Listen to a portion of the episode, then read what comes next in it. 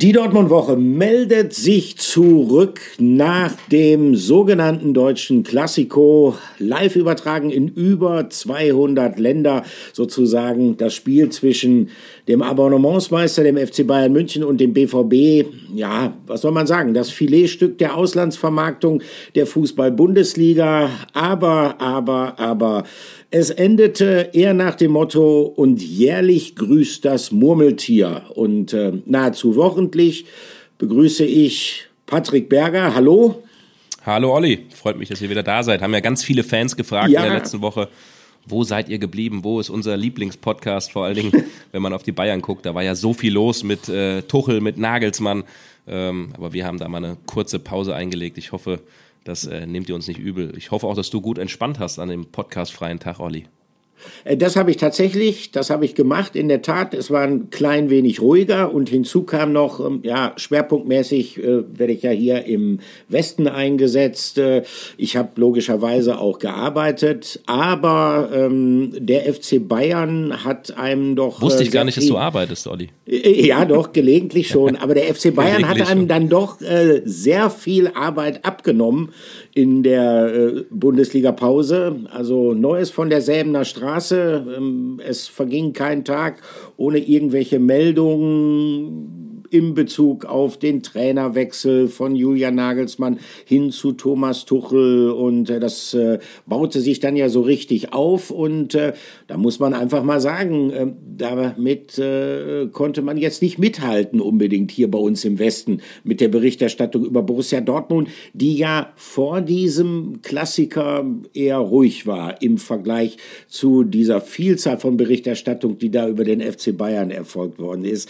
Ähm, Patrick, Erik, ähm, wie sieht's bei dir eigentlich aus, ähm, so emotional nach diesem Klassiker? Es hat sich eine Menge Spannung vor dem Spiel aufgebaut äh, und dann fährt man dahin nach München, äh, du ja auch, und ähm, dann ist das, glaube ich, ziemlich desillusionierend, was dann passiert ist, ne? oder?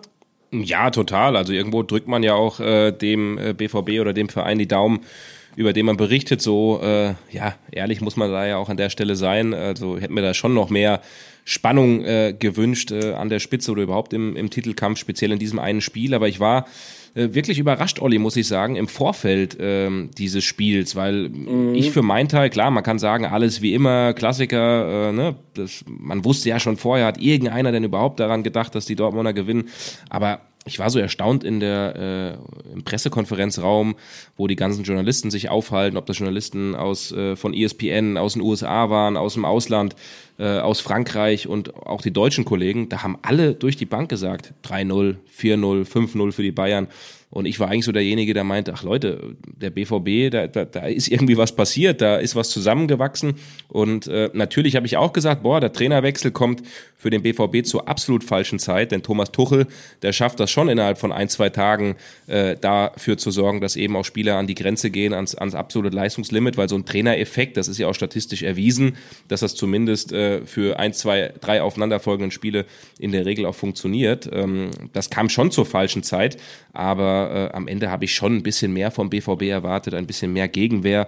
Und das ist ja ein großer Punkt, über den wir sprechen. Übrigens an der Stelle, mhm. ich bin mal wieder verschnupft. Olli hat auch schon im Vorgespräch gesagt, Mensch, was ist da denn los?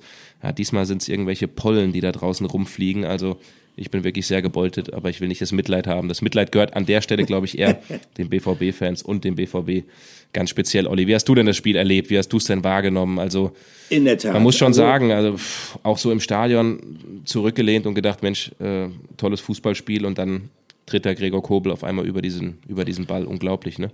Ja, es ist ja komisch, weil ich schon das Gefühl hatte, äh, dass Borussia Dortmund eigentlich äh, genau die richtige Herangehensweise gewählt hat. Äh, man hat die Bayern relativ früh angelaufen. Man hat schon auch darauf gesetzt, dass die möglicherweise doch noch vorhandene Verunsicherung in der Münchner Mannschaft, man muss sich ja nur zurückerinnern, äh, an die letzten Wochen. Der BVB hat zehn Punkte vor diesem Klassiker auf den FC Bayern gut gemacht. Äh, ähm, Dortmund Tabellen Sechster, als es in die WM-Pause ging und danach kam man raus und äh, hat gute Ergebnisse eingefahren, hat sicherlich auch gute Leistungen gebracht. Äh, ähm, man reiste als Tabellenführer nach München, man hatte sozusagen das Momentum für sich und als das Spiel losging, wie gesagt, war ich der Meinung, dass Borussia Dortmund genau die richtige Marschroute eigentlich gewählt hat. Früh anlaufen der Bayern ähm, in der Hoffnung darauf, dass man da die Verunsicherung vielleicht äh, in Form von Ballverlusten bei den Münchnern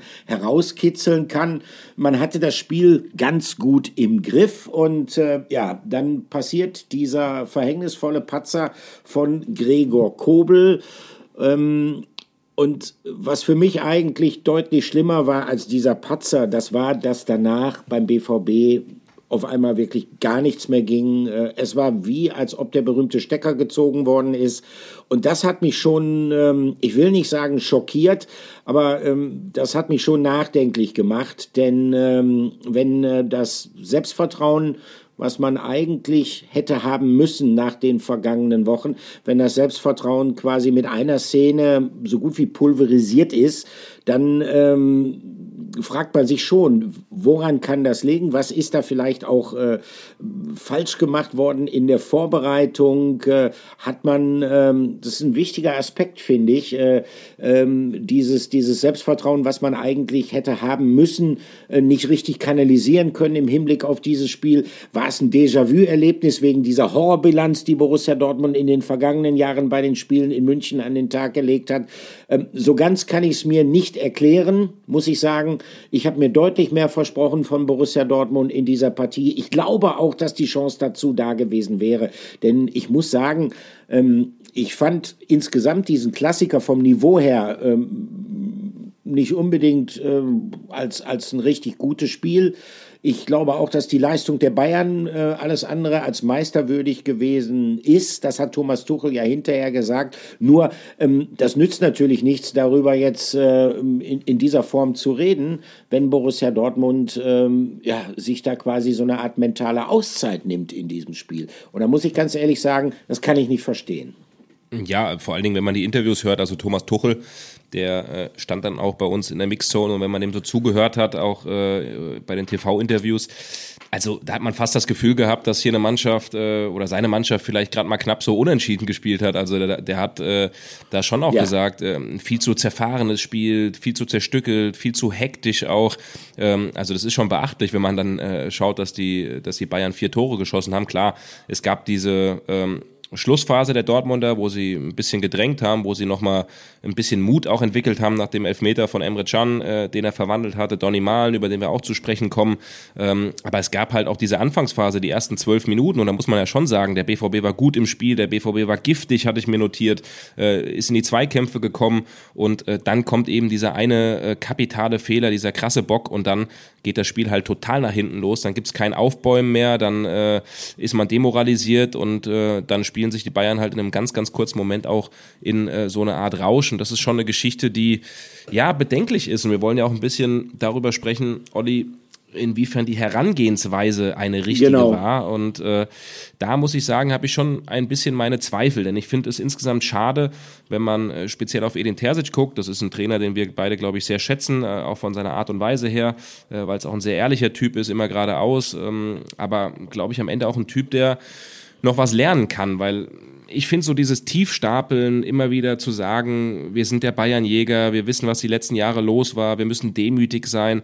Mhm. Ich stelle mir da halt die Frage, klar, wir wissen jetzt nicht, wie reagiert er oder wie spricht er wirklich im Inner Circle, vor allen Dingen auch in der Kabine, da ist er schon auch gern mal ein bisschen offensiver und ehrlicher, aber äh, zu uns nach draußen dann so klein beizugeben und fast schon devot nach München zu fahren, ist dann so eine Sache, wo ich auch vielleicht als, als BVB-Fan sagen würde, Mensch Leute, wir sind Erster, wir sind Spitzenreiter, wir reisen nach München, wir haben eine historische Chance.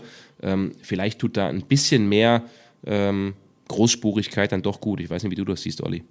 Ähm, ich sehe das ähnlich. Ich bin ja dann auch am Freitag, äh, an dem Tag, an dem die Dortmunder dann ja noch zu Hause trainiert haben, bevor sie nach München geflogen sind, auf der Pressekonferenz gewesen, am Trainingsgelände in Brakel. Und ähm, als Edin Terzic da erklärt hatte, dass sie sich, obwohl sie ja Tabellenführer sind und obwohl sie sich, was er auch gesagt hat, das muss man der Fairness halber dazu sagen, eine Menge erarbeitet haben in diesem Kalenderjahr 2023 dass er den BVB trotzdem immer noch als Jäger sieht. Da musste ich auch ein klein wenig schlucken. Er hat das zwar dann auch erklärt anschließend, dass er es halt äh, verstanden wissen will im Hinblick auf die große Dominanz der Bayern in den letzten Jahren. Aber du sendest als Trainer natürlich ähm, gewisse psychologische Signale aus, auch an die eigene Mannschaft. Ähm, du musst wissen als Trainer, dass natürlich deine Aussagen dann auch verkürzt wiedergegeben werden und dann steht unterm Strich da, Terzic äh, betrachtet den BVB als Jäger, obwohl andererseits logischerweise der BVB Tabellenführer ist. Ähm, das hielt ich nicht für besonders glücklich. Ähm, Patrick, ich schlag mal vor, ähm, Edin Terzic wurde natürlich auch mit diesen Aussagen, die er vor dem Spiel getätigt hat, dann nach dem Spiel konfrontiert. Und ich weiß nicht, wie du es siehst, aber ich glaube, ähm, bevor wir weiterreden, hören wir da mal rein. Also ich glaube, äh, nicht nur im Ruhrgebiet, sondern grundsätzlich im Fußball lebt man von den Emotionen. Und wenn man sich so viel vorgenommen hat, und äh, das hat man halt auch gemerkt, dass wir, dass wir mutig und selbstbewusst an die, äh, an die Aufgabe rangehen wollten. Ähm, und wenn man dann es nicht schafft und sich jetzt wieder vorwerfen lassen muss, dass es ähnlich war wie in den letzten Jahren, dann ist man natürlich wütend und dann ist man auch enttäuscht.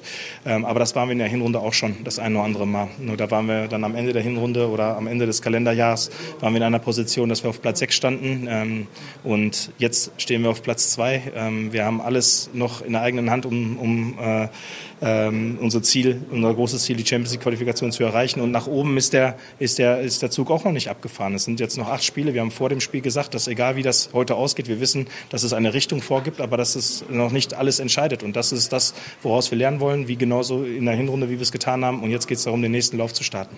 Letzte Frage. Sind Sie nicht ein bisschen zu defensiv, wenn Sie vor, der, vor dem Spiel sagen, wir kommen als Jäger nach München und jetzt gerade sprechen Sie von der Champions League Qualifikation als großes Ziel? Da muss doch das Wort Meisterschaft fallen. Trotz des Rückstandes jetzt. Ja, weil das, weil das Ihr Thema ist, aber nicht unser Thema. Wir wissen, was in den letzten zehn Jahren im deutschen Fußball passiert ist. Und ähm, wenn Sie mich zitieren, dann bitte komplett richtig. Ich habe gesagt, wir sind Jäger unserer eigenen Leistung. Wir wollen unsere maximale Leistung ähm, jagen. Und dann wollen wir gucken, was wir dafür am Ende der Saison bekommen. Und das haben wir heute nicht geschafft. Wir sind nicht an unsere maximale Leistung gekommen. Und deshalb bleiben wir der Jäger.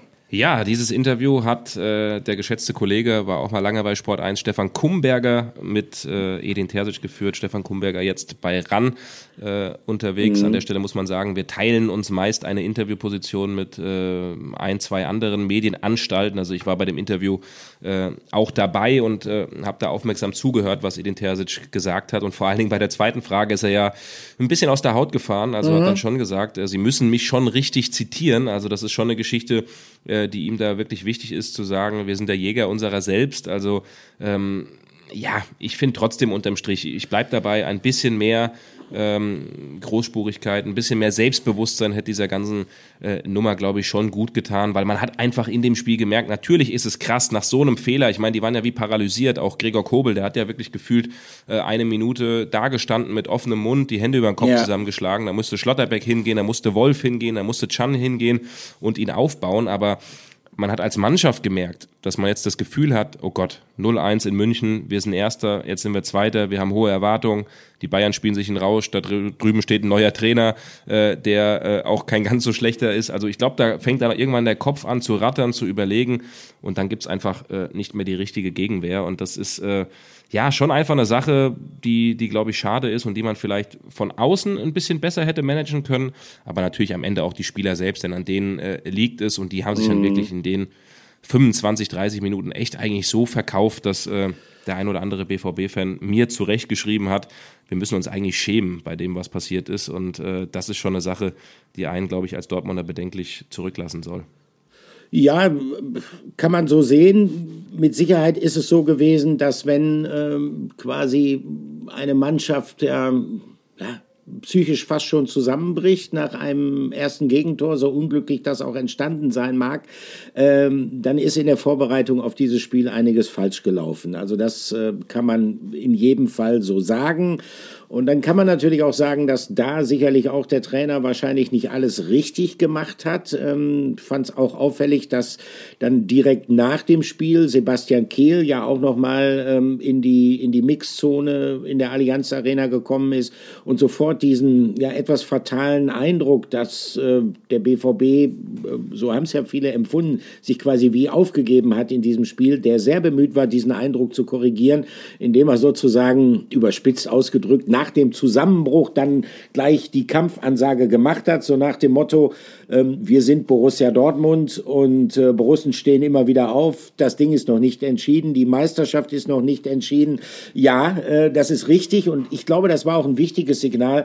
Aber äh, ein ähnlich äh, kämpferisches Signal hätte man sich wahrscheinlich von Borussia Dortmund und hätte man sich wahrscheinlich auch von Edin Terzic vor diesem Spiel gewünscht. Ich glaube, das wäre ähm, im Hinblick auf die, ähm, auf die psychische Verfassung der Spieler und auf das Selbstvertrauen äh, der Spieler äh, besser gewesen gewesen, als es dann anschließend zu tun.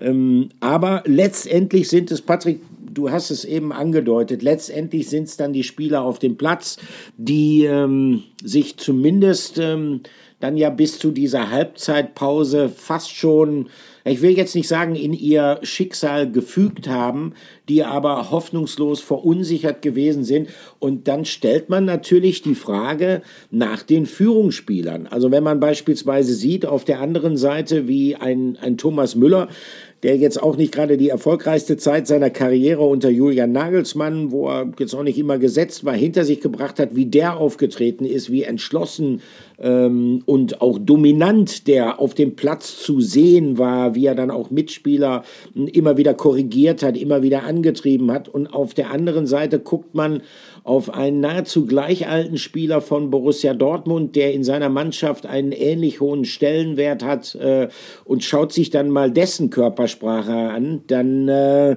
liegen da Welten dazwischen. Ich glaube, ihr habt eine Idee, äh, von wem ich rede. Ich rede von Marco Reus. Äh, Patrick, ähm, das, was Marco Reus in München gezeigt oder besser gesagt nicht gezeigt hat, das war schon recht enttäuschend, oder? Ja, das war sehr enttäuschend. So enttäuschend sogar, dass wir am Ende bei Sport 1 gesagt haben, als Führungsspieler, als Kapitän, der so mit untergeht und so wenig entgegenzusetzen hat äh, gegen die Bayern, da müssen wir halt die Note 6 geben in so einem Spiel. Das machen wir wirklich sehr, sehr mhm. selten. Das haben wir tatsächlich bei dem Spiel auch einem gewissen Sebastian Haller äh, gegeben. Also es ist schon die Höchststrafe und das machten wir auch wirklich in sehr, sehr seltenen Fällen. Er ist dann auch früh ausgewechselt worden, ähm, hat dann ja auch noch sinnbildlich diese Wasserflasche genommen und auf den Boden geschmissen. Ähm, der war ja schon sehr, sehr gefrustet, aber da hat einfach nicht viel zusammengepasst, nicht viel funktioniert und äh, das ist unterm Strich dann halt einfach äh, zu wenig in so einem Spiel. Dann kommt dann, äh, da ist er aber irgendwie auch nicht der Typ dafür. Weiterhin, Marco Reus, ein begnadeter Fußballer, technisch unglaublich. Wir haben das oft genug in diesem Podcast gesagt, auch jemand, der in der Kabine total angesehen ist und da auch schon irgendwo ein Leader ist, weil die Spieler alle zu ihm aufschauen und ähm, weil es einfach ein unfassbarer Fußballer ist. Aber in diesen entscheidenden Spielen, in diesen wichtigen Spielen, wo es um äh, alles oder nichts geht, äh, da ist er dann einfach zu selten da. Und äh, das ist schon ein Ding, über das wir, glaube ich, sprechen können und sollten, Olli. Ja. Und ähm, klar, es ist ja am Ende nicht nur er, es sind auch andere Führungsspieler wie Niki Süle, wie Kobel, der gepatzt hat, wie ein Emre Can. Äh, Mats Hummels ist da nochmal reingekommen, da gab es von keinem so richtigen Aufbäumen. Aber sinnbildlich natürlich der Kapitän, der, äh, der mit untergeht, der sich so viel vorgenommen hat, der äh, gesagt hat, sein großer Traum ist es, nochmal einen Titel zu holen das ist dann unterm Strich zu wenig. Meinst du, dass es auch bei ihm eine Kopfsache ist, dass bei ihm dann äh, ja so viel vielleicht auch in der Platte sich abspielt, diese ganzen Geschichten, die aufkommen, der Unvollendete, der es irgendwie nicht schafft, mal einen mhm. großen Titel zu holen. Ich meine, klar, zwei DFB-Pokalsiege hatte er, aber die WM hat er ja nicht äh, äh, mitmachen können. Er hat keinen Meistertitel geholt. Ähm, also der ihm zuzuschreiben ist, ähm, das ist vielleicht auch so eine Geschichte, wo dann irgendwann der Kopf bei ihm anfängt. Ja, das ist mit Sicherheit so. Nur das Problem ist natürlich, Marco Reus ist nicht irgendein Spieler und er ist jetzt auch nicht irgendein Youngster, äh, schon lange nicht mehr, sondern er ist der Kapitän von Borussia Dortmund. Er ist derjenige, der vom Verein, das kann man sicherlich immer sagen, äh, eher in diese Führungsrolle gedrängt worden ist. Äh, diese Führungsrolle ist nicht etwas, was er von seinem eher zurückhaltenden Naturell heraus anstrebt, aber andererseits, er hat das Spiel mitgespielt. Er hat gesagt, okay, ich bin dann der Kapitän, ich bin dann derjenige, der vorangeht und dann muss einfach in bestimmten Situationen von ihm mehr kommen. Ähm, er muss präsenter sein, ähm, er muss auf dem Platz auch eine andere Körpersprache dann zeigen, er muss sich in die Zweikämpfe mit einer ganz anderen Intensität dann ranhauen, weil äh, natürlich viele Spieler gerade in Situationen, wo es schwierig wird vom Kopf her, wie beispielsweise in, in der Phase äh, zwischen dem ersten und zweiten Gegentor, speziell dann auch nach dem zweiten Gegentor, äh, dann suchen die irgendwo Halt und Halt suchen Spieler bei den Führungskräften in der Mannschaft. Und das muss man mal so deutlich sagen, bei all seiner Brillanz und Borussia Dortmund hat fußballerisch auch von seinen Fähigkeiten immer sehr, sehr stark profitiert. Äh, das ist er nicht. Äh, er ist nie ein, ein, ein Leader gewesen, er ist nie ein aggressive Leader gewesen. Und ähm, das ist etwas, worunter der BVB sicherlich auch irgendwo gelitten hat. Ich würde es ein bisschen unfair finden, jetzt ähm, das alles an ihm festzumachen. Ähm, auch von anderen Spielern äh, hat man in dieser Phase der ersten Halbzeit äh, nach dem ersten Gegentor nichts gesehen. Auch von Spielern, von denen man sich sicherlich mehr versprochen hat. Aber auf Marco Reus äh, schauen die Leute gerade wegen seiner langjährigen Dienstzeit beim BVB, wegen seiner großen Verbundenheit mit dem äh, BVB natürlich insbesondere äh, aufmerksam hin. Und ähm, man fragt sich schon, äh, wie soll es mit diesem Spieler eigentlich dann weitergehen? Die Situation ist ja bekannt, sein Vertrag läuft im Sommer aus. Wir haben mehrfach darüber gesprochen. Und ähm, die Stimmen nehmen jetzt natürlich zu, die sagen, ach, vor dem Hintergrund dieser abermaligen Enttäuschung, macht es überhaupt Sinn, mit ihm zu verlängern? Und ähm, weil ich manchmal fies sein kann, reiche ich die Frage einfach an Patrick Berger weiter. Kannst du natürlich gerne machen. Ich habe da auch eine klare Meinung zu. Also äh? ich bin weiterhin äh, der Ansicht, dass man mit Marco Reus verlängern muss, weil er einfach ähm, eine Identifikationsfigur ist. Du schaust äh, natürlich am Wochenende ins Stadion und nicht nur bei Kindern, auch bei älteren Leuten, die hinten einfach mit Reus äh, und der Nummer auf dem Trikot rumlaufen. Also das ist schon jemand, der aus Dortmund kommt, ein Dortmunder Junge, der ähm, oder dem viele Fans das, glaube ich, auch ähm, ähm, ja, oder ihn dafür abfeiern, dass er nicht damals gesagt hat, ich gehe zu den Bayern oder ich gehe zu Real Madrid, so wie es beispielsweise ein Hummels oder ein Götze gemacht haben. Also das ist schon noch jemand ähm, der wenigen Menschen, mit denen sich die Fans identifizieren ja. können. Das ist das eine. Und ich bin trotzdem ähm, der Meinung, dass ein Marco Reus und wenn er auch mal von der Bank kommt, das haben wir auch in der Saison häufig gesehen, Spiele natürlich auch für sich entscheiden kann. Aber der entscheidende Punkt ist, wie am Ende die Modalitäten aussehen. Und da ist natürlich klar, ja. und der Meinung bin ich auch, wenn Marco Reus am Ende sagt, Leute, ich will so und so viel Geld haben und keinen Schritt weiter. Und wenn ich das nicht bekomme und das nicht bekomme, ähm, ne, da sind ja schon auch gewisse Parameter, haben wir auch schon mehrfach darüber berichtet. Die Laufzeit ist eine, ist eine Geschichte, auch die, äh, auch die, ähm, das Gehalt am Ende. Er ist ja mit über 12 Millionen Euro ein absoluter Topverdiener. Und da ist natürlich klar, dass er an diese, an diese Dimensionen nicht mehr ranstoßen kann. Also da muss man schon äh, gucken, in welche Richtung das geht. Also was wir jetzt auch so gehört haben, sieht es wohl ganz gut aus, dass man sich in den nächsten äh, Tagen vielleicht auch sogar um oder nach Ostern herum dann, dann annähert. Also die Tendenz geht bei Marco Reus schon, schon in Richtung äh, Vertragsverlängerung. Die Frage aber eben dann, zu welchen Parametern und zu welchen Konditionen. Und das ist eigentlich meine, meine klare Meinung dazu, Olli. Ich glaube auch nicht, dass du das groß anders siehst, oder? Nein, allerdings, ähm, ich, ich sehe schon so ein bisschen, ja, ich will nicht sagen die Gefahr, aber man weiß ja auch in der Vergangenheit, wie das so ist und wie teilweise bei Borussia Dortmund dann auch solche Gespräche gelaufen sind, dass äh, einerseits es eine klare Linie gibt, dass man halt sagt, okay, wir wollen zukünftig äh, verstärkt leistungsbezogene Komponenten in die Verträge einziehen und man dann andererseits, äh, ich meine, die handelnden Personen sind alles nur Menschen, ähm, die kennen sich seit Jahren, also die BVB-Führung und Marco Reus. Und andererseits dann auch sagt, okay, ähm, ich kenne dich so lange und ich möchte auch nicht, dass du schlechte Laune hast und sich dann doch so ein bisschen in Verhandlungen aufweichen lässt. Also ich glaube, dass es ganz wichtig ist, dass Borussia Dortmund äh, ein Zeichen setzt. Und das Zeichen lautet für mich einfach, so kann man es auch nach außen hin am besten dokumentieren. Marco Reus hat sein Alter, Marco Reus hat seine Verdienste, äh, Marco Reus hat sicherlich auch seine Schwächen, die konnte man in München dann auch wieder sehen, nämlich indem er dann über entscheidende Phasen des Spiels, obwohl er Kapitän, obwohl er Führungsspieler ist, dann nicht zu sehen ist und man deshalb sagt, pass auf, ein Jahresvertrag äh, und äh, das ist unser letztes Wort. Und da finde ich, sollte der Verein dann auch eine klare Linie zeigen. Also äh, da sollte man sich nicht irgendwie breitschlagen lassen äh, und aus alter Verbundenheit dann vielleicht doch einen Zweijahresvertrag geben. Also äh, das müsste man eigentlich immer im Kopf haben, wenn man jetzt vielleicht sogar irgendwann demnächst in die entscheidenden Gespräche mit ihm geht. Ja, ich glaube auch, dass es, wie gesagt, die Tendenz dahin geht. Ich glaube auch, dass er da ein bisschen Einsicht zeigt und ähm, ja, vielleicht auch für sich merkt, Mensch, das eine Jahr, ob es am Ende eine Option ist oder keine Option ist, ob jetzt ein oder zwei, dass er dahingehend vielleicht auch für sich aus dann, dann sagt, Leute, wir machen das am Ende. Ja. Weil ich glaube, am Ende auch so unfassbar viele Optionen auf dem Top-Niveau wird auch, glaube ich, ein Marco Reus nicht mehr haben. Ähm, und dann wäre es am Ende eine Win-Win-Situation für, für alle. Äh, Mensch, ich merke gerade, Win-Win-Situation zu sagen, mit einer Nase, die aufgrund der Allergie komplett zu ist, ist ein bisschen Win-Win, hört, hört sich cool an, hört sich cool an. Könnte, ihr, könnt es auch so ja, Mafia-Filme ja. synchronisieren mit der Stimme. ja, genau.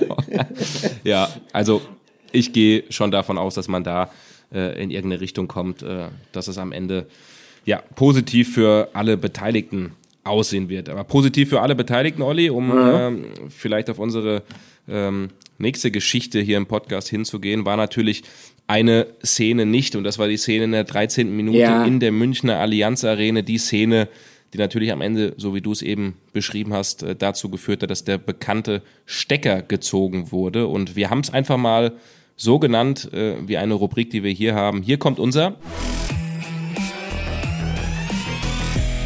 Aufreger der Woche. Ja, der Aufreger der Woche. Und ähm, eigentlich, ehrlicherweise müsste man sagen, irgendwie der Fauxpas der Woche die Überraschung der Woche, weil das ist ein Ding, äh, was nicht nur Borussia Dortmund kalt erwischt hatte, sondern äh, ich gebe es zu, auch mich kalt erwischt hatte. Ich habe es nämlich gar nicht live gesehen, denn in dem Moment, als Upamecano diesen Ball hinten rausgeschlagen hat und es relativ klar war, dass Gregor Kobel den annehmen wird, da war ich mir sicher, also in den nächsten Sekunden wird jetzt in diesem Spiel nichts passieren und ich habe gerade in meinem Rucksack äh, gekramt und wollte einen neuen Stift rausholen und auf einmal ja höre ich Jubel und äh, ich höre eigentlich äh, auch Gelächter.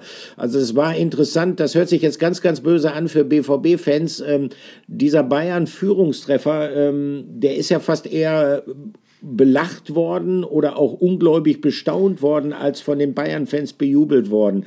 Was ja, der Bayern-Pressesprecher, ne? Äh, äh, Lehmann heißt er, glaube ich, ne? Der ja. Platzkopf, der eine oder andere ist ihm ja auch ein Begriff.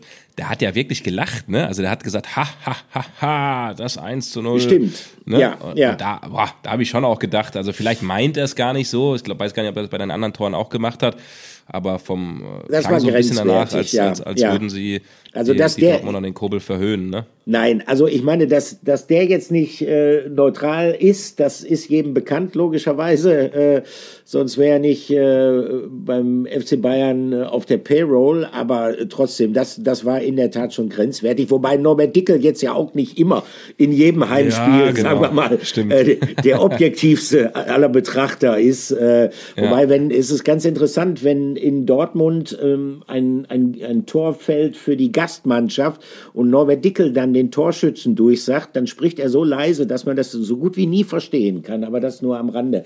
Aber logischerweise, die, diese Szene äh, ist, ist eine, leider Gottes, das können wir Gregor Kobel auch nicht ersparen, äh, das ist eine Szene für die Annalen, für, für die Geschichtsbücher, ein unglaublicher Patzer und ähm, es war dann ja auch ein Eigentor und äh, ja, das ist natürlich psychologisch gesehen ein richtiger Schlag auf die Zwölf gewesen.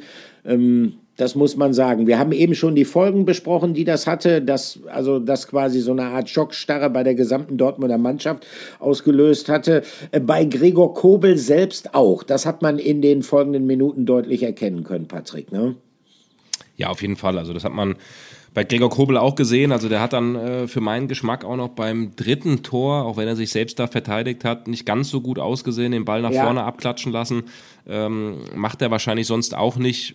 Dann muss man aber sagen, war die Pause und danach hat er noch einige äh, äh, Sachen tatsächlich gerettet, einige Bälle gehalten und, und, und war dann eigentlich der alte Gregor Kobel. Aber diese erste Halbzeit war für ihn eine völlig zum Vergessen. Was ich ja. aber respektabel finde und echt überragend finde, das habe ich ihm nach dem Spiel auch gesagt, dass äh, er dann trotzdem mit breiter Brust alle Interviews macht, ob das bei uns war, ob das vorher bei Sky war, ob das äh, äh in der Mixzone war bei den anderen Kollegen, beim ZDF. Also ähm, Hut ab, dass Gregor Kobel sich dann gestellt hat und dann klar gemacht hat, äh, Leute, das gehört zum Geschäft dazu. Wir hören mal rein, wie er selbst seinen Fehler verarbeitet hat und wahrgenommen hat. Gregor Kobel.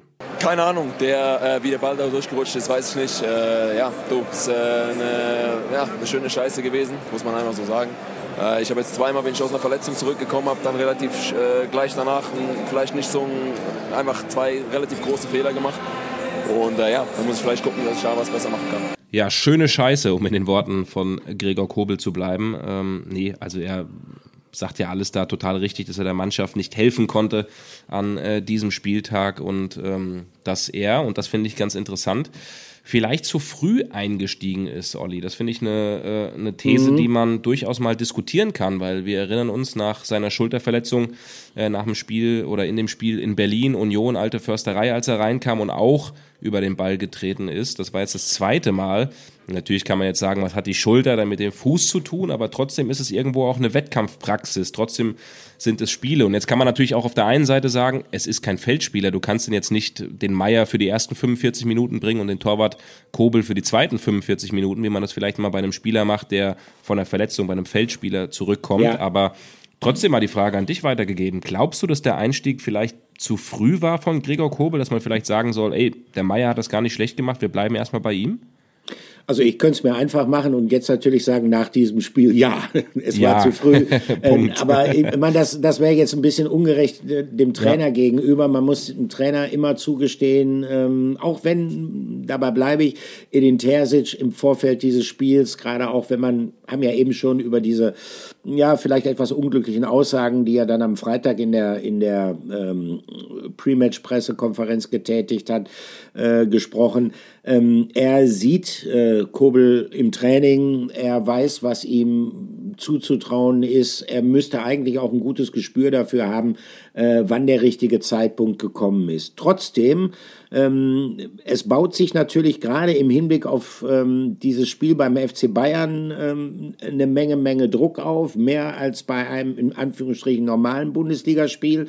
Und Alex Meyer hat seine Sache nicht schlecht gemacht. Also äh, vor dem Hintergrund halte ich das tatsächlich für diskutabel, ob es äh, möglicherweise falsch gewesen ist, diesen Torwartwechsel zurück, ausgerechnet jetzt vor dem Spiel beim FC Bayern zu vollziehen. Das muss ich deutlich sagen. Äh, andererseits, ähm, wenn man sich anschaut, ähm, dass in diesem Spiel ja auch andere Spieler ähm, nicht an ihr Leistungsniveau gekommen sind. Äh, damit meine ich jetzt nicht Marco Reus, sondern ich meine damit jetzt auch äh, ähm, Spieler wie beispielsweise ein Niklas Süle, der, ich erinnere mich noch, deutlich gesagt hat, als er im vergangenen Sommer äh, zum BVB gekommen ist. Er ist hier mitgekommen, äh, um, um die Meisterschaft mitzuspielen. Er ist hier mitgekommen, um Führungsaufgaben äh, zu übernehmen. Davon war nicht viel zu erkennen bei ihm, obwohl ich ihn wirklich sehr, sehr schätze. Ich halte ihn für den besten deutschen Verteidiger, ähm, Innenverteidiger. Äh, Emre Can, der sicherlich auch in diesem Spiel nach vielen, vielen guten Leistungen in den vergangenen Wochen, gerade auch, weil er so ein bisschen in diese Rolle des Aggressive Leaders reingewachsen ist, ähm, in München jetzt dieser Führungsrolle seinem Anspruch auch nicht unbedingt gerecht geworden ist. Man könnte die Liste jetzt fortsetzen.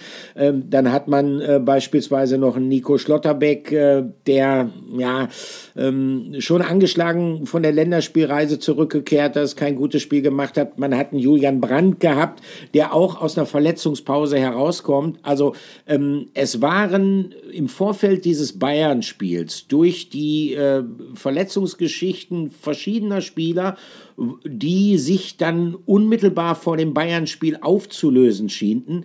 Es gab viele, viele Fragezeichen. Es gab viele Fragezeichen hinter Spielern, bei denen man nicht genau wusste, in welcher Verfassung sie tatsächlich sind. Aber wenn man jetzt sagt, okay, vor diesem Hintergrund ist es beispielsweise falsch gewesen, sie einzusetzen und nicht auf Alternativen zu setzen, dann muss man auch sagen, ähm, was wäre die Alternative für, für Julian Brandt gewesen? Es wären Karim Adeyemi gewesen, es wären Jamie Bino Gittens gewesen, die ebenfalls aus Verletzungen kommen.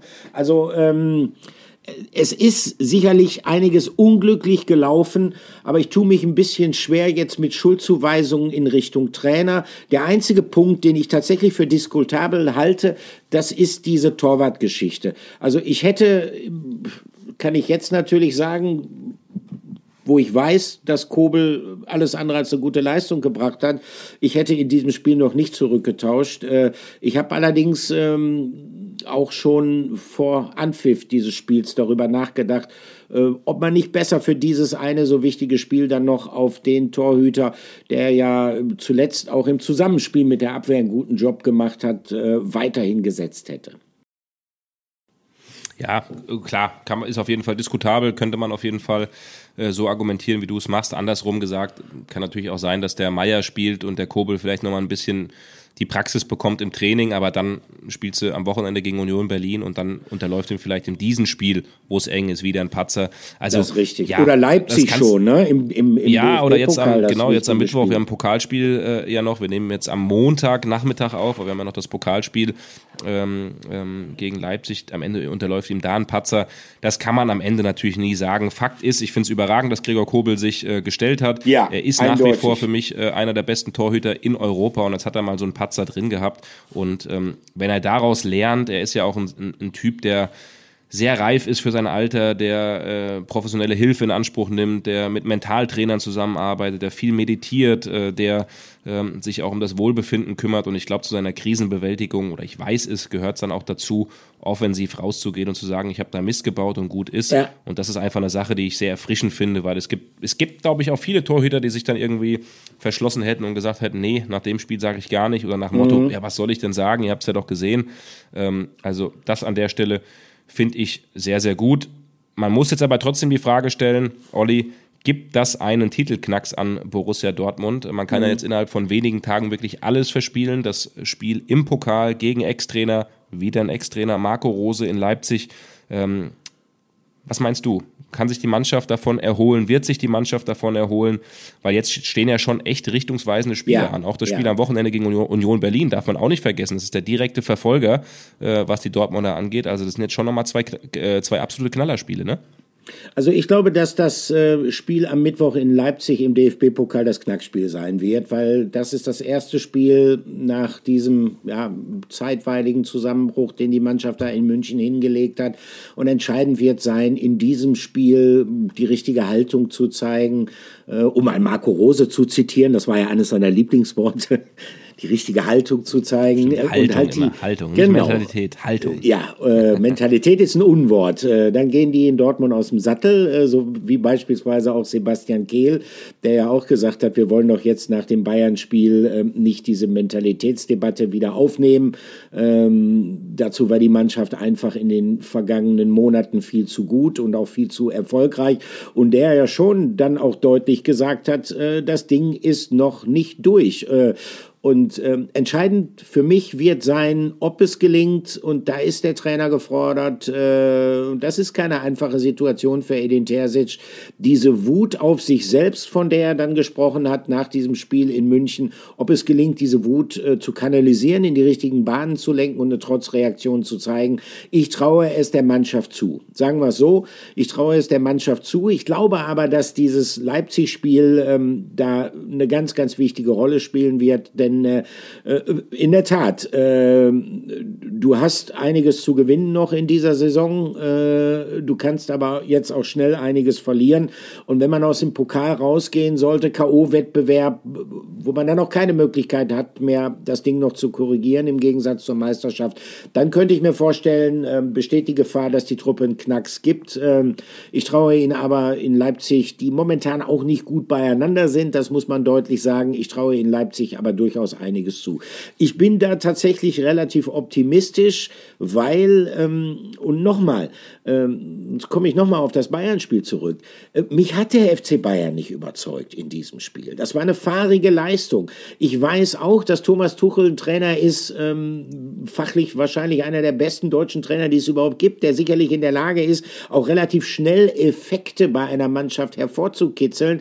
Aber ähm, ich glaube, so ganz so schnell wird bei denen nicht alles gut sein. Dafür ist in den vergangenen Wochen zu viel schiefgelaufen. Ich gehöre jetzt auch nicht zu den Leuten, die, die jetzt sagen wir mal, völlig überrascht waren, dass die Bayern einen Trainerwechsel vollzogen haben. Man muss sich das immer wieder vor Augen führen.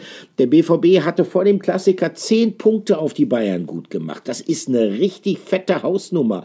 In eigentlich relativ wenigen Wochen. Wir müssen ja noch diese lange WM-Pause abziehen. Also äh, ich glaube nach wie vor, dass die Bayern auch irgendwo noch eine Baustelle sind und dass der BVB durchaus Möglichkeiten hat, äh, tatsächlich äh, bis zum Schluss in diesem Titelrennen mitzumischen. Aber entscheidend wird sein, dass man sich dieses Erfolgserlebnis jetzt in Leipzig holt und dann diese, diese, diese harte Nuss Union Berlin zu Hause knackt. Ähm, wenn das gelingt, sage ich, hey, äh, der Borsigplatz, äh, der wurde übrigens ähm, gesperrt in den letzten Wochen, der ist renoviert worden.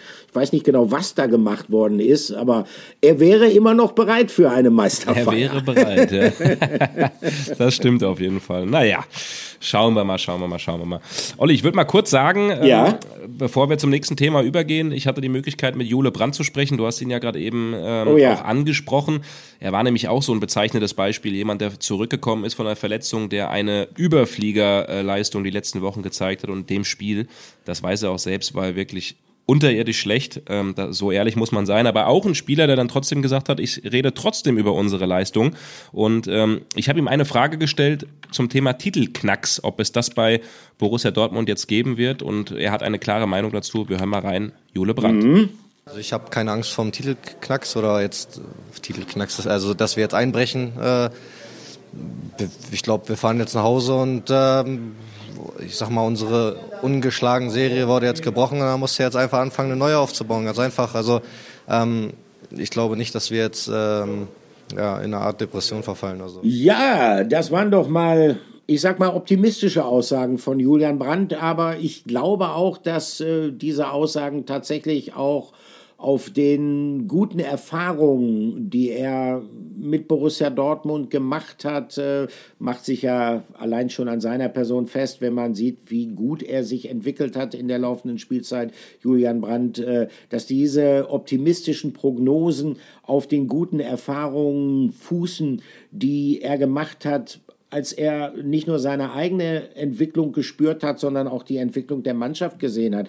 Und das ist eigentlich auch das, was ich eben versucht habe auszudrücken. Ich glaube, dass die Mannschaft sich einiges erarbeitet hat und auch wenn das natürlich ein traumatisches Erlebnis gewesen ist, dieses Spiel beim FC Bayern München, das Zustandekommen dieser Niederlage, ich glaube, dass dadurch nicht alles pulverisiert worden ist, was die Mannschaft sich selber aufgebaut hat. Also insofern, äh, das ist doch mal ein optimistischer Ausblick. Rückblick. Und es ist ja auch nicht so, ähm, als ob es nicht auch ein paar positive Dinge gibt äh, bei Borussia Dortmund.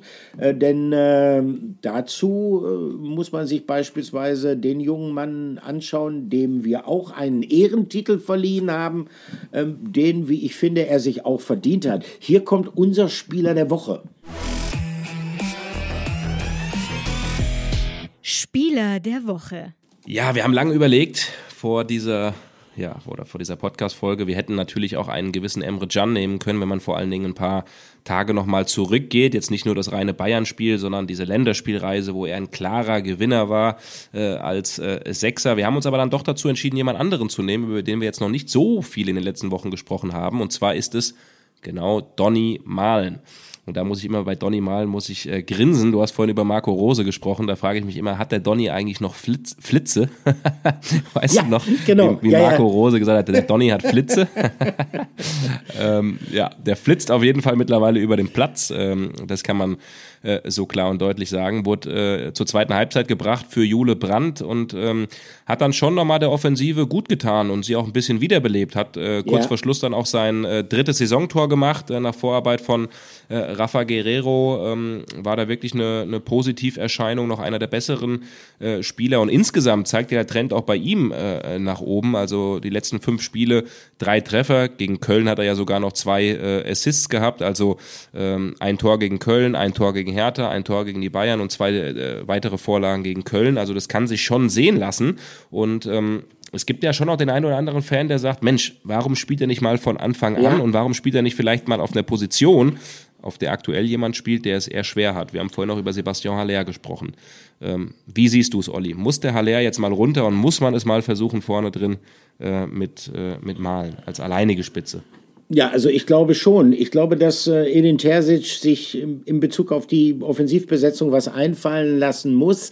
Ich kann das verstehen, dass er immer darum bemüht war, mit ähm, Sebastian Aller zu spielen, weil natürlich das Konzept, was Edin Terzic äh, vorsieht, äh, eigentlich zwingend einen großen, starken, äh, zentralen, klassischen Mittelstürmer braucht. Jemand, äh, der äh, Lücken reißen kann, jemand, der da vorne aufgrund seiner Präsenz vielleicht auch in der Lage ist, den Ball zu halten und dann abzulegen.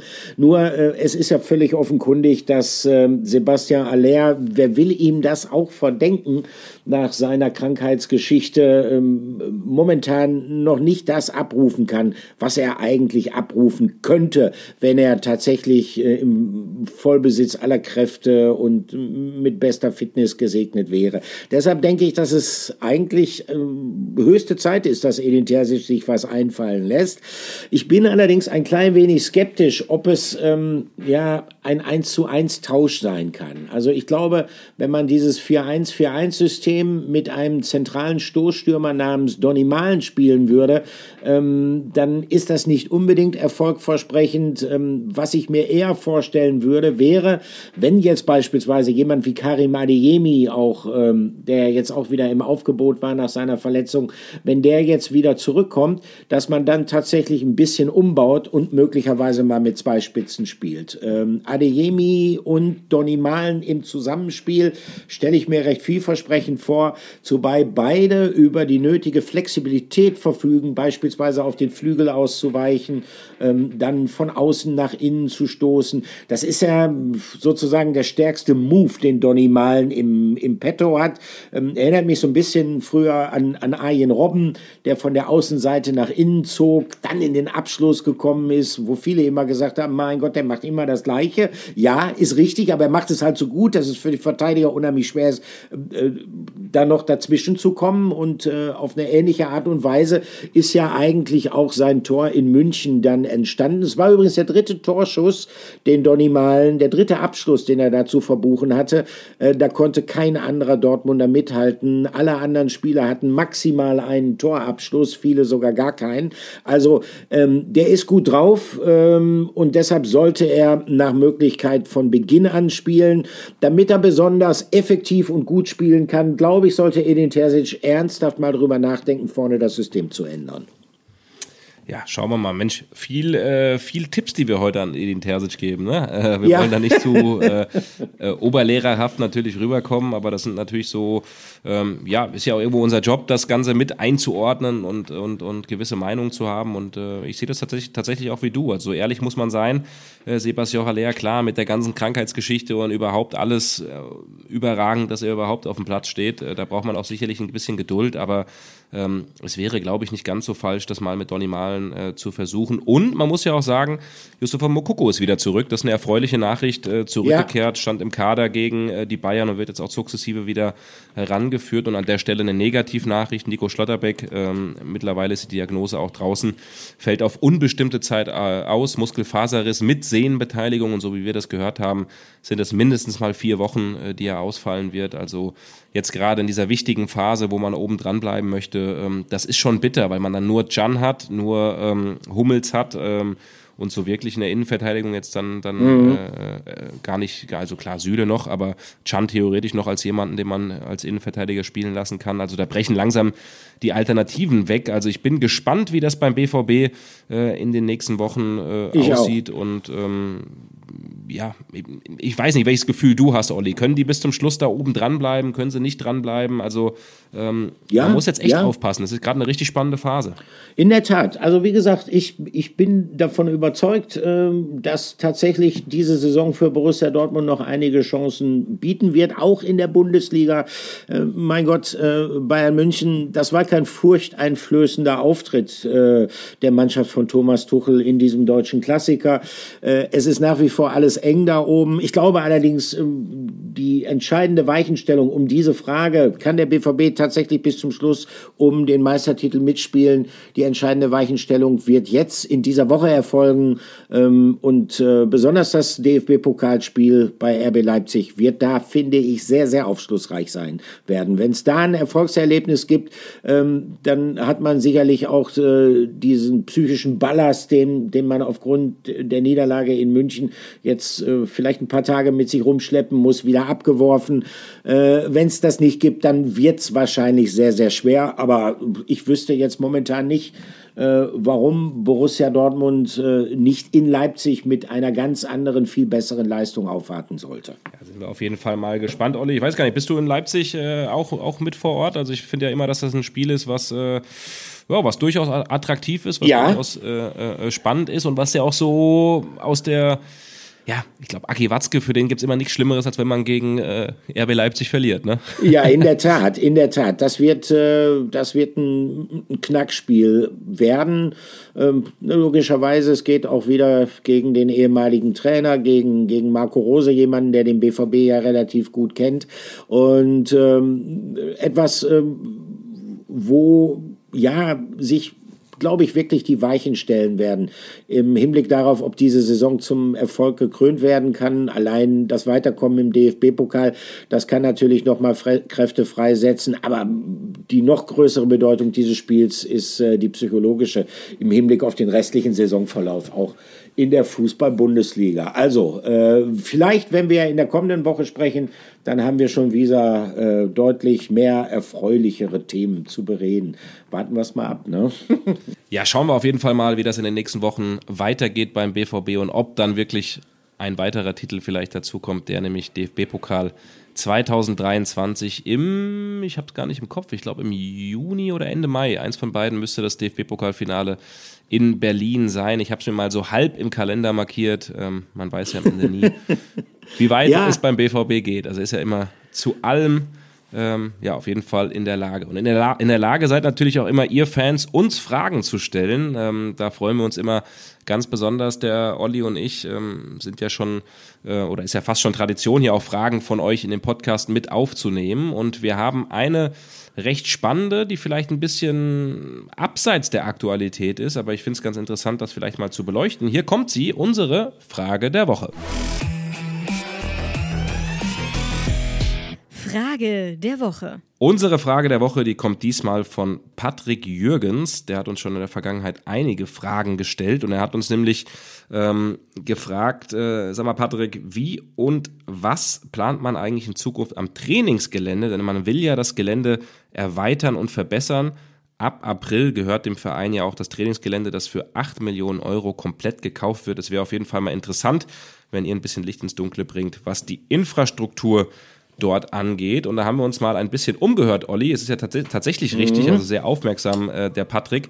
Ähm, Hans-Joachim Watzke hat ja damals in der Jahreshauptversammlung gesagt, dass äh, Ende April ist es, also noch im April ähm, gehört das Gelände auf jeden Fall äh, der DSW 21, also der, der Dortmunder Stadtwerke. Ähm, ist ja damals so, da kannst du wahrscheinlich ein bisschen mehr zu erzählen, Olli, aber 2005, als man finanziell ja nicht ganz so rosig aufgestellt ja. äh, war, hat man ja mehr oder weniger dafür gesorgt, dass das äh, ausgelagert wurde, ähm, genau, das Trainingsgelände. Genau. Und mittlerweile sieht's äh, sieht's ganz gut aus. Mittlerweile wird man das Trainingsgelände ähm, für rund 8,5 Millionen Euro dann aufkaufen und dann in der eigenen Hand haben. Und das ist schon ein Statement vom BVB.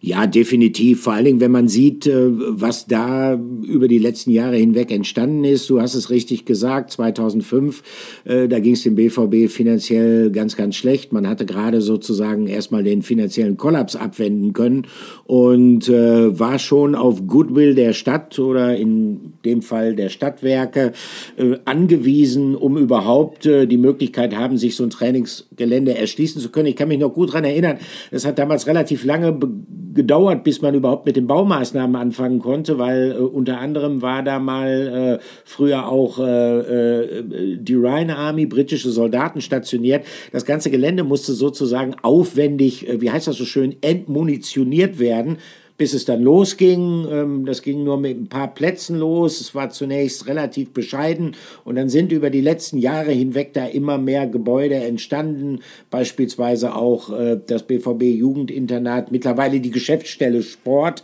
also äh, bis zum Sommer Michael Zorg, jetzt auch ähm, Sebastian Kehl. Die sitzen komplett in Brakel, die haben da sozusagen ihr Headquarter gar nicht mehr in der eigentlichen Geschäftsstelle am Rheinlanddamm an der B1. Also da ist schon eine Menge entstanden, aber wie immer das äh, ist auch im modernen Fußball, äh, es gibt halt immer mehr zu tun. Äh, die Anforderungen, speziell auch im, im Jugendbereich, äh, äh, werden immer größer und dem kann man äh, dann natürlich auch in Zukunft Rechnung tragen.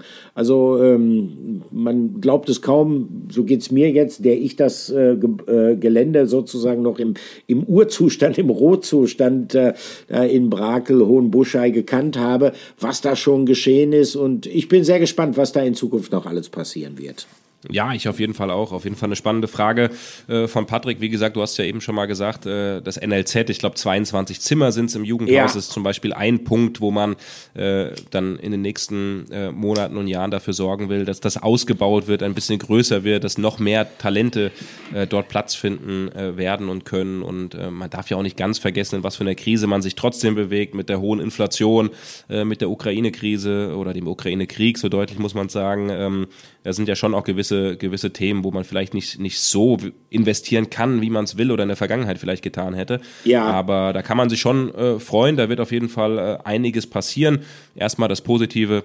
Ähm, ab äh, Ende April, Anfang Mai ist es dann in der Hand von Borussia Dortmund und äh, ein ähm, ja, weiteres großes Projekt, ein weiteres Ding, was eben in der Hand von Borussia Dortmund ist. Und das ist auf jeden Fall schon eine spannende Leistung spannende Leistung, Olli, wirst du uns gleich auch wieder liefern. ähm, denn du hast auch wieder was vorbereitet. Ja, guck mal hier, ja. was ich für Überleitung rauszimmern. Ne? Das ist ja fast schon die, äh, weiß ich nicht, die, die Oliver Müller Schule. Naja, ganz so virtuos, gut ist es nicht, aber, virtuos, äh, muss ich sagen. Ja, in der Tat. du hast was vorbereitet, was spannend. Ja. Was hast du denn für uns? Ach, ich, ich habe einfach mal gedacht, äh, mein Gott, irgendwie, das ist natürlich irgendwie ein fast schon traumatisches Wochenende für die BVB-Fans und damit wahrscheinlich auch äh, für zumindest die Mehrheit unserer Zuhörer gewesen bei unserem Podcast und äh, können wir nicht irgendwie damit rausgehen mit ein bisschen was Launigen und ein bisschen etwas, was einem die Woche dann doch, äh, ja, ich will nicht sagen versüßen kann, aber wo man ein bisschen schmunzeln kann und da bin ich aus aktuellem Anlass auf jemand gekommen, der für viele Momente gesorgt hat, wo äh, man ähm, nicht nur schmunzeln, sondern auch mal herzhaft hat lachen können. Die Rede ist ähm, von Kevin Großkreuz, ähm, logischerweise eine BVB-Legende, mittlerweile 34 Jahre alt. Aber ähm, der Grund äh, für den Podcast, das ist ähm, nicht für den Podcast, aber für die, für die Rubrik. Äh, und ihr habt eine Ahnung, wer die Rubrik heißt, natürlich der Flashback der Woche.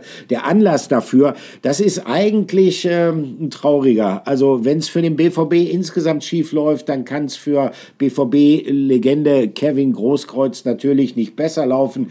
Der hat ein richtiges, das hat er auch selber gesagt, äh, Scheißwochenende hinter sich und zwar äh, aus zwei Gründen. Einmal spielte er, er spielt ja beim ähm, TÜS, TÜS, nee, TUS Bövinghausen. TUS. Genau, TUS Bövinghausen, ganz ruhig in der Oberliga, fünftklassig also. Und äh, man spielte im Sauerland bei der SG Finnentrop Barmenol. Das Spiel lief nicht besonders gut. Es endete aus Sicht des äh, TuS Bövinghausen, also der Großgraus-Mannschaft, 3 zu 7 aber ähm, in der 34. Spielminute konnte Kevin Großkreuz schon Feierabend machen. Er sah die rote Karte und hat sich dazu auch geäußert äh, bei den Kollegen der Ruhrnachrichten, hat gesagt, ich habe so etwas wie, ach, lass die Idioten doch jubeln zu meinen Kollegen gesagt, aber leider etwas zu laut und der Schiedsrichter hat es gehört.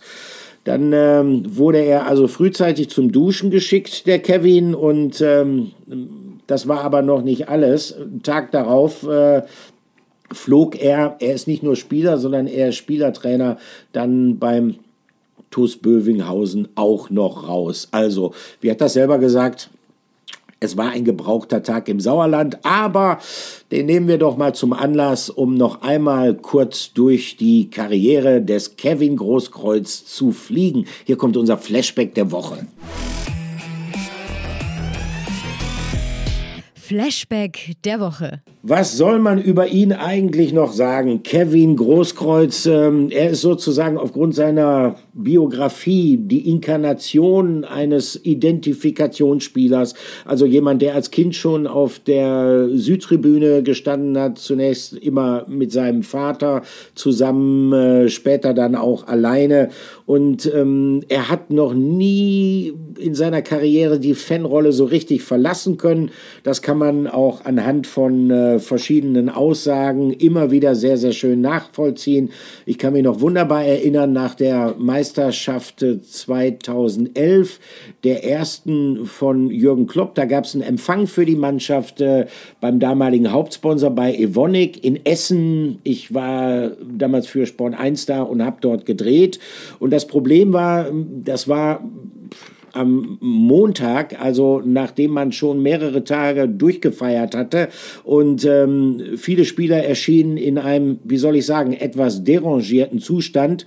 Äh, die standen dann auf einer Bühne, die wurden dann interviewt äh, und äh, Kevin Großkreuz äh, konnte nichts mehr sagen und hat stattdessen dieses Lied gesungen, äh, Borussia Dortmund international erste Runde Krankenschein, zweite Runde Oma tot und so weiter. Äh, also er hat immer für Lacher gesorgt. 176 ähm, Bundesligaspiele für den BVB, wie gesagt, deutscher Meister 2011, Doublesieger 2012. 2015 äh, erfolgte dann ja die Vertreibung aus dem Paradies, so muss er es empfunden haben. Ähm, und danach eigentlich hat er viel, viel Pech in seiner Karriere gesagt. Da gab es ja erstmal diesen Wechsel zu Galatasaray Istanbul. Äh, da hat es dann aber einen Formfehler gegeben, war so ein Last-Minute-Wechsel, was zur Folge hatte, dass er keine Spielberechtigung hatte. Dann saß er quasi mehrere Monate untätig in Istanbul. Im Januar 2016 ging es dann zurück in die Bundesliga zum VfB Stuttgart. Ähm, das stand auch unter keinem guten Stern. Äh, ein halbes Jahr später erfolgte erfolgte der Abstieg in die zweite Liga. Und ähm, im März 2017, ähm, tja, da gab es eine Vertragsauflosung für Großkreuz, weil er mit einigen minderjährigen Mitspielern, er war mittlerweile nicht mehr bei den Profis, sondern hat dann auch in der U23 gespielt, wo es viele Jugendspieler gab. Und dann ist er auf die glorreiche Idee gekommen, die doch mal so richtig schön mit auf die Rolle zu nehmen. Äh, das endete dann irgendwie im Rotlichtmilieu mit einer Schlägerei. Es folgten weitere Stationen, Darmstadt 98, ähm, ähm, und dann äh, KfC Uerdingen. KfC Uerdingen damals mit diesem russischen Investor, was auch so ein bisschen Wild West war von den Strukturen her.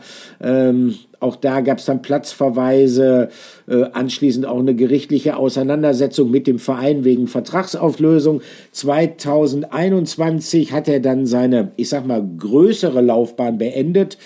Und äh, dann hat er sich diesem TuS Bövinghausen angeschlossen. Äh, und tja, da ist es jetzt auch wieder äh, vorbei für ihn, will aber unterklassig noch weiterspielen, das hat er gesagt. Äh, und Kevin Großkreuz mittlerweile ja auch ähm, als, als Gastronom aktiv in Dortmund mit Schmackes, äh, so heißt sein Lokal. Und das ist auch zurückzuführen auf einen der vielen Sprüche, die er mal getätigt hat.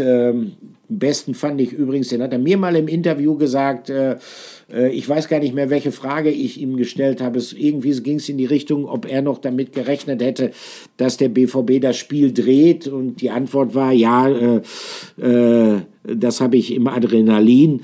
Und ähm, er hat dann auch noch andere äh, schöne Dinge gesagt, die man in Gelsenkirchen vielleicht nicht so gerne gehört hat, äh, auf die Frage in einem Fragebogen, den er auszufüllen hatte, was er denn machen würde, wenn sein Sohn ihm eröffnen würde, dass er Schalker sei, ähm, hat er diese Antwort gegeben, dann kommt er ins Heim. Äh, wir wollen an dieser Stelle nicht vergessen, äh, es gab auch viele, viele Skandälchen um ihn herum. Der legendäre Dönerwurf von Köln, die Schlägerei auf der Allerheiligen Kirmes in Soest. Äh, einmal, das muss 2015 gewesen sein, nach dem äh, verlorenen DFB-Pokalfinale in Berlin, hat er tatsächlich ähm, in eine Hotellobby uriniert. Äh, ähm, also er sagte mal selber, ich weiß, ich habe oft über die Stränge geschlagen und ich habe auch Sachen gemacht, ähm, auf die ich nicht unbedingt stolz bin.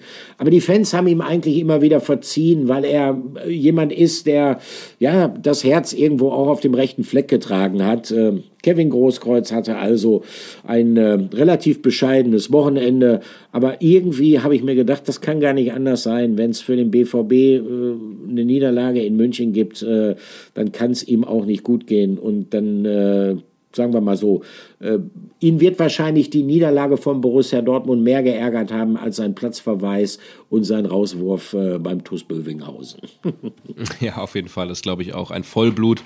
Borusse. Ja. Man sieht ihn ja auch immer äh, entweder in der Loge oder manchmal sogar auf der Süd stehen. Ähm, übrigens Empfehlung, die Currywurst mal dort zu essen bei, bei Schmackes. Currywurst mit Pommes ist ja. für mich eine der besten Currywürste, die es äh, ja, überhaupt gibt im Pott. Also echt richtig geil äh, haben die schon was Schönes draus gemacht. Also das kann man an der Stelle äh, auch nochmal sagen. Und jetzt, Olli, nach über einer Stunde Podcast kriege ich auch langsam Hunger auf eine Currywurst. Äh, oh ja. Ich mich ja eigentlich gesünder ernähren. Vielleicht äh, esse ich gleich mal irgendwas ordentliches, eine Suppe oder sowas, damit hier die Nase ein bisschen frei wird. Äh, wir sind am Ende angekommen einer ähm, Folge, die trotzdem glaube ich oder hoffe ich auch für die BVB-Fans schöne, nette, lustige Inhalte hatte und ähm, ja, die trotzdem irgendwie den, den Nerv getroffen hat, denn äh, man muss sich auch so einen Podcast anhören nach so einer bitteren Niederlage, das gehört dann irgendwie auch dazu, ähm, als, als, als BVB-Fan. Ähm, hat mir auf jeden Fall mit dir Spaß gemacht, Olli, und ich bin gespannt, was wir dann nach Ostern am äh, ja, Montag oder Dienstag zu erzählen haben. Gibt sicherlich einiges. Ja. Leipzig und ähm, Union ist calling, also zwei spannende Spiele. Und ähm, ja, mir bleibt nichts anderes zu sagen, als dir und euch eine gute Woche zu wünschen. Vielen Dank. So ist es. Und alles Gute, Olli. Ciao, ciao. Genau. Dann äh, schließe ich ab hier mit einem Zitat äh, von Oliver Kahn, ausnahmsweise mal. Ehre, wem Ehre gebührt. Es geht weiter, immer weiter. In diesem Sinne, macht's gut. Wir hören uns in der kommenden Woche. ciao, ciao. Macht's gut. Ciao.